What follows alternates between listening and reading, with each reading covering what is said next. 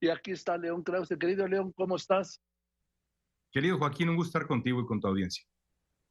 ¿Te esperabas esto?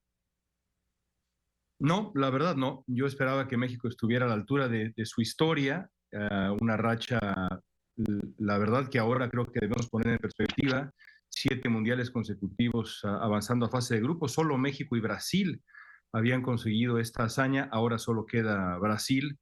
Es, es doloroso, pero tampoco podemos decir que es un fracaso estrepitoso, porque los mismos resultados Joaquín los tuvo la selección del, del 94, la selección del 2006, la selección del 2010, uno ganado, uno empatado uno perdido. Aún así creo que sí hay que replantear muchas cosas desde hace mucho tiempo, no nada más ahora. Yo estoy totalmente de acuerdo contigo porque el fútbol y los mismos futbolistas, sí, hay un cambio, hay un cambio total en lo que es el fútbol y aquí nos hemos, bueno, se han acostumbrado, sí, a jugar contra Curazao, contra, en fin, ¿Te acuerdas aquella vez que jugaron contra el equipo de Trinidad y Tobago, que eran puros amateurs, la mayoría eran taxistas y perdieron? En fin, Así es. es una historia, pues, debo decir, salvo los sub-17, que todavía no entran en ese mundo de corrupción y de... Y la medalla de oro en Londres, en los Olímpicos de Londres en el 12, pues no hay, no hay nada que contar. Sí, estoy, estoy de acuerdo contigo. Em, acabo de, concluir eh, una serie documental eh, sobre la selección mexicana, una serie histórica que se llama El Grito de Guerra, en donde entrevistamos por primera vez, me parece, a decenas y decenas de futbolistas mexicanos, a directivos, a nuestros rivales, porque también es muy interesante ver cómo se vive el fútbol mexicano desde el otro lado, a Risto Stoichkov, aquel pues héroe de Bulgaria, villano para nosotros, argentinos. Y pues lo que, lo que te queda claro, Joaquín, es que hay varias lecciones. Una de ellas, quizá la más grande, es hay que salir a competir. Nadie que se queda cómodo eh, puede aspirar al éxito. Hay que exportar jugadores, hay que olvidar los partidos amistosos en Estados Unidos, volver a Copa América, volver a Copa Libertadores. Sin eso estamos perdidos. Hay que exportar. Y además, eh, pues es decir, zona cómoda, regulín, ¿eh? porque ya nos pasó por encima Estados Unidos, Canadá, y pues eran partidos que, vamos, se ganaban antes de jugarse. Lo que pasa es que ha habido una evolución en Canadá, ha habido una gran evolución en Estados Unidos y aquí no. Así es, eh, y yo te, te, haría un apunte em, eh, para reforzar mi argumento anterior. El equipo estadounidense, cuando analizas la alineación del último partido, los 11 jugadores juegan fuera de Estados Unidos. Es decir, acá eh, hay, un, hay un proceso rumbo a la universidad, hay una liga que es bastante mediocre en cuanto a su calidad técnica, pero eh, exigente en su, en su calidad física, se exige y se necesita fortaleza para competir en la MLS, pero apenas destacan, los jugadores se van para allá.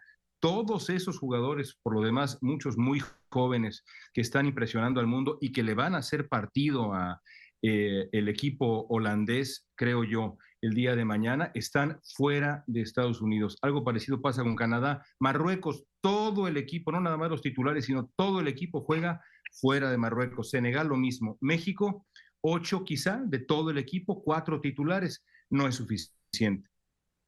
No, no es suficiente. Y bueno, ahí está la historia. Estados Unidos pasó la siguiente fase y México no, y Canadá estuvo aún triste de hacerlo. ¿eh? Sí, muy poco, realmente. Eh, y, yo creo que el, ah, el, replanteamiento tiene que venir por ahí, por eh, eh, cómo nos acercamos al, al desarrollo de, de, futbolistas y el papel de los federativos, Joaquín, porque cuando estudias la historia, bueno, ah, te das cuenta que la federación históricamente ha estorbado mucho más de lo que ha ayudado al desarrollo de los futbolistas mexicanos. Quizá no del negocio, hemos conseguido dos mundiales de manera extraordinaria, organizado dos mundiales de manera extraordinaria y el siguiente va a ser extraordinario, pero el desarrollo del fútbol mexicano, la idea futbolística, la verdad es que los directivos han sido, han sido muy perjudiciales, incluido, incluido el robarnos el, el, que debió haber sido quizá el mejor mundial para México, Italia 90, con aquel escándalo de los cachirules que seguramente recuerdo. Claro que sí. Ahora, te voy a decir una cosa. Mientras mantengan el, bajaron, redujeron, me dijo Raúl el otro día, Raúl Bañanos, yo creí que todavía seguía nueve, no, redujeron a ocho los jugadores extranjeros. Tienen el tema de que ya no hay descenso. por lo tanto ya no hay ascenso, o sea, ya no hay una motivación ni para ascender, ni una preocupación para no descender. El tipo de torneo que es muy atractivo, es muy atractivo, pero no permite, no permite el desarrollo ni de ciclos de entrenadores ni de ciclos de jugadores.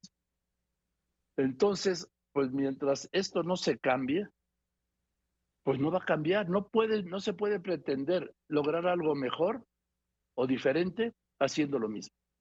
Eso es una regla de la vida en fútbol y en, todo. Y eh, yo, recuerdo, el, eh, hay parteaguas en la historia del fútbol mexicano, eh, positivos y por supuesto también negativos. Em, uno de esos parteaguas es la llegada de César Luis Menotti en 1992 y, y Menotti lo primero que hizo fue pues detectar las, las, las, cualidades de los futbolistas mexicanos, para qué sí somos buenos y para qué no somos buenos. Y a partir de ahí empezó a construir un equipo y convenció a los jugadores. Y bueno, podrías entrevistar y podríamos escuchar aquí a, gente que jugó con él, desde, desde Carlos Hermosillo, Nacho Ambriz, eh, que fue clave en ese equipo, Claudio Suárez, los convenció de un estilo de jugar y creer en sí mismos. E inmediatamente después los sacó a competir contra los alemanes en Alemania, contra los italianos, alejarnos, digamos, de la mediocridad de la zona para comenzar a desarrollarnos e incentivar el exportar jugadores, modificar la Liga Mexicana. Eso en 92 comenzó, pues, estos años maravillosos, estos siete mundiales consecutivos que a veces damos por hecho y ahora creo que ya tendremos que valorar. Em, y ahora creo que vivimos una regresión. No nada más en eso vivimos una regresión, pero la del fútbol duele mucho. Así es. Sobre todo, ¿sabes qué? En los niños. No se dan cuenta los jugadores de los federativos el impacto en los niños. Yo he visto niños llorar. Llorar. Oye, nada más dime, ¿cuándo estrenas tu, tu trabajo?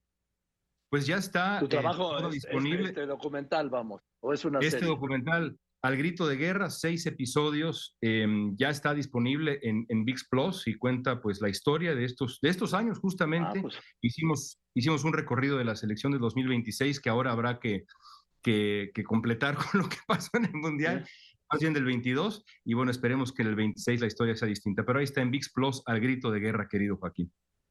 Muy bien, gracias, querido León, León Krause, conductor, investigador, periodista, escritor, está ya en Univisión Televisa o Televisa Univisión. Que estés muy bien, León, gracias. Te mando un abrazo muy grande. Gracias, Joaquín. Yo también, que estés muy bien.